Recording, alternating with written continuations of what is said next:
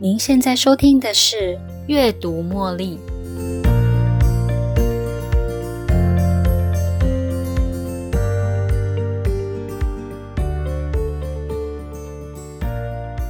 你曾经想过上帝的模样吗？他像一位慈祥的老爷爷，还是一个容易发怒的大怒神呢？上帝创造人类的目的是什么呢？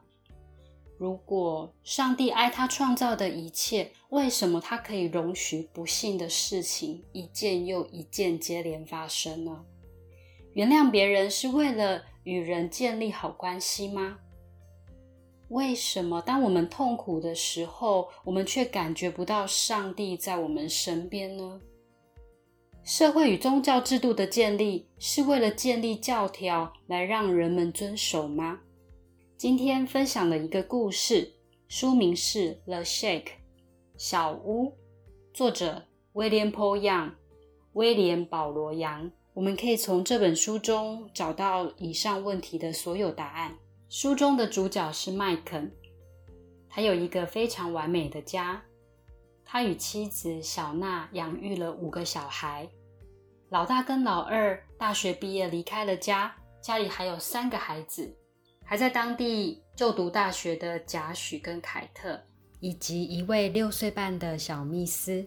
暑假的最后一周，因为小娜有事无法前往。所以麦肯独自带了三个较小的孩子到野地露营几天。在路上，他们经过蒙诺马瀑布，下车欣赏瀑布美景的时候，麦肯就对小密斯说了一个蒙诺马瀑布的美丽传说。在一个部落里，一位令人尊敬的酋长将他最爱的女儿，也是部落的公主，许配给女儿的心上人。而这位心上人，他也是部落的头号战将。在尚未正式举行婚礼之前，部落传来了一个很可怕的怪病。酋长就协同长老们一起共商大计，要如何阻止这个恐怖的怪病继续蔓延下去。其中有一位最年长的长老说，在他父亲临终前，他曾经预言部落将会有一场怪病的蔓延。而要去除这个怪病的方法，就是让一位纯真无瑕的酋长女儿自愿攀上悬崖，然后从悬崖上跳下去。在商讨之后，酋长与长老最后决定放弃，因为预言无从考证，而这个牺牲实在太大。结果，怪病继续在部落中蔓延。不幸的是。部落的头号战将也染病了，于是酋长公主决定拯救她的心上人。公主自愿爬上了悬崖，纵身一跳，将自己献给族里的大灵。于是村里生病的人，包括公主的心上人，纷纷康复。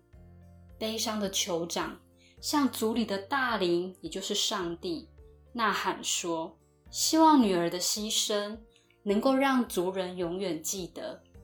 而就在那一刻，水从公主跳下去的地方流出，在人们的脚边形成了一座湖泊。这个故事十分耐人回味。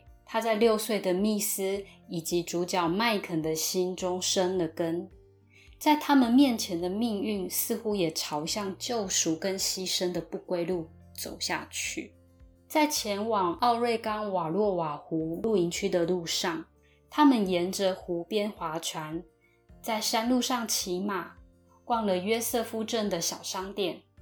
麦肯还为了小密斯买了一件漂亮的红色小洋装。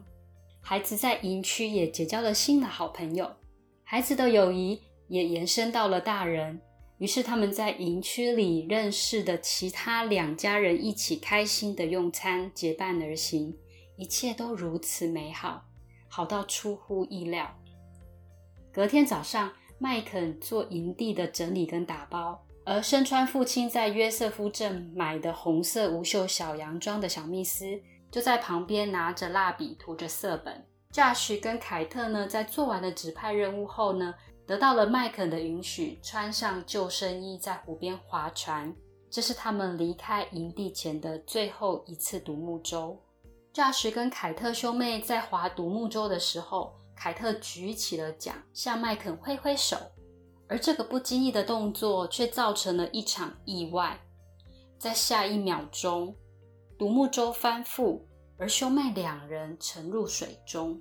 凯特首先浮上了水面，自行游到岸边，但是。驾驶他因为身上的救生衣的皮带跟独木舟的带子缠住了，于是麦肯急忙跳下水，成功的翻转了独木舟，让驾驶可以浮出水面。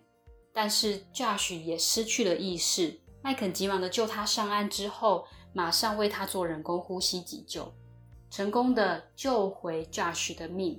这次的意外，麦肯一家有惊无险，至少麦肯是这么想。麦肯喘着气回到了营地，却没有看到密斯的踪影。于是他走到帐篷，尽可能的保持镇定，呼叫密斯。他也请刚刚结交的两位好友一起帮忙寻找密斯。营区淋浴间、洗手间都没有人看到他的踪影。最后，他们决定联络营区管理局协助寻找。麦肯提供密斯的照片，跟管理局的人一起带着地图、照片以及对讲机分头寻找。后来在营区有一位年轻人说，他有看到大约在中午前有一辆绿色的军用卡车开往出口，朝着约瑟夫镇的方向行驶，而车上有一位穿红衣的小女孩，跟这个照片上的小女孩十分相似。不过因为有一点距离，所以。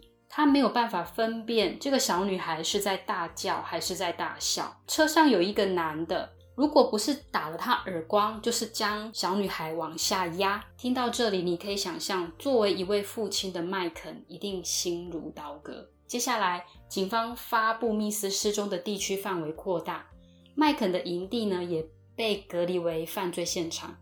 营区中的每个人都被接受盘问，FBI 以及警犬还有鉴识专家纷纷的加入寻找。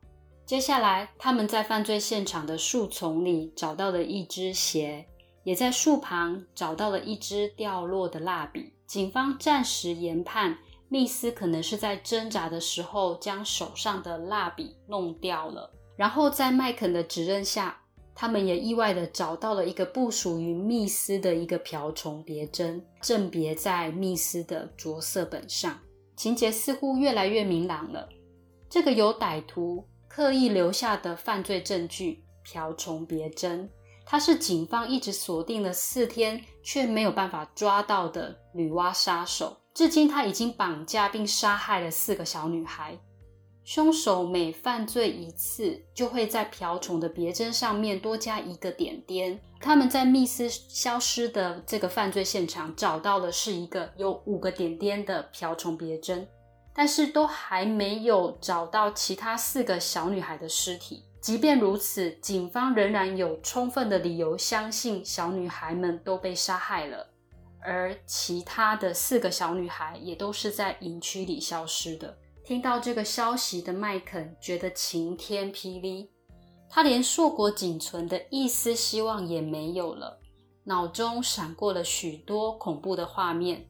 他不知道回去要怎么样向小娜交代，他不知道这件事怎么会发生在密斯的身上。在安顿了其他人回家后，麦肯自愿留下来协助警方。或许他也带着一丝丝的希望，希望密斯还活着。他可能还在某个地方，只是没有被找到。最后，循着另外一个县民的可靠消息，在国家保育区的一个偏僻的区域找到了那一台军用的大卡车。巡线发现了附近的一栋破旧小屋里，里面有旧柜子、桌子、椅子，壁炉旁的地板躺着一件跟密斯生前一模一样的红色小洋装，小洋装上。斑斑血迹，明显有被撕破的痕迹。事情到这边非常明朗了。最后，密斯一案，警方认定是女娲杀手的第五个受害者。她跟其他四名小女孩的案例一样，尸体至今无法被寻获。接下来。在密斯的追思仪式后，麦肯一家人痛苦且缓慢地回归到正常。厄运的降临让每个人都必须改变并调整生活日常，永远无法回归到正常。这个家的每个人在某种程度上都陷入不同的哀痛中。他们陷入要是没去露营，要是没答应孩子划独木舟，那么。密斯就不会回不来的后悔里。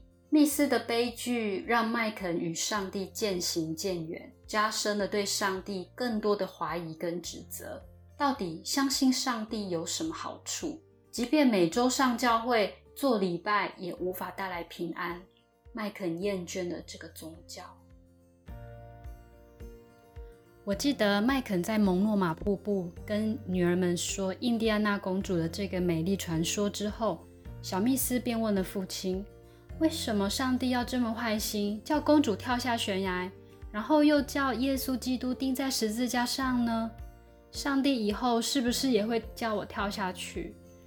这一个六岁半的小孩在当下已经问出了我们一直想知道却又找不到解答的问题：我们该为了成就上帝的爱、他的计划而为全人类做出哪些牺牲呢？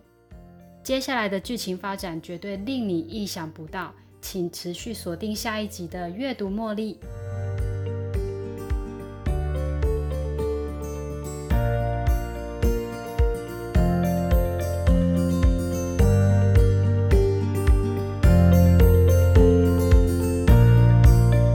又到了节目的尾声，如果你喜欢今天的节目，邀请您在 Podcast 留下五星评论。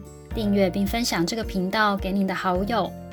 如果您有其他的反馈或想法，也欢迎留言给我。您的这些反馈都将成为背后那一股支持着我坚持不懈、持续创作、提供更优质内容的动力。感谢您的收听，我们下一期再见喽，拜拜。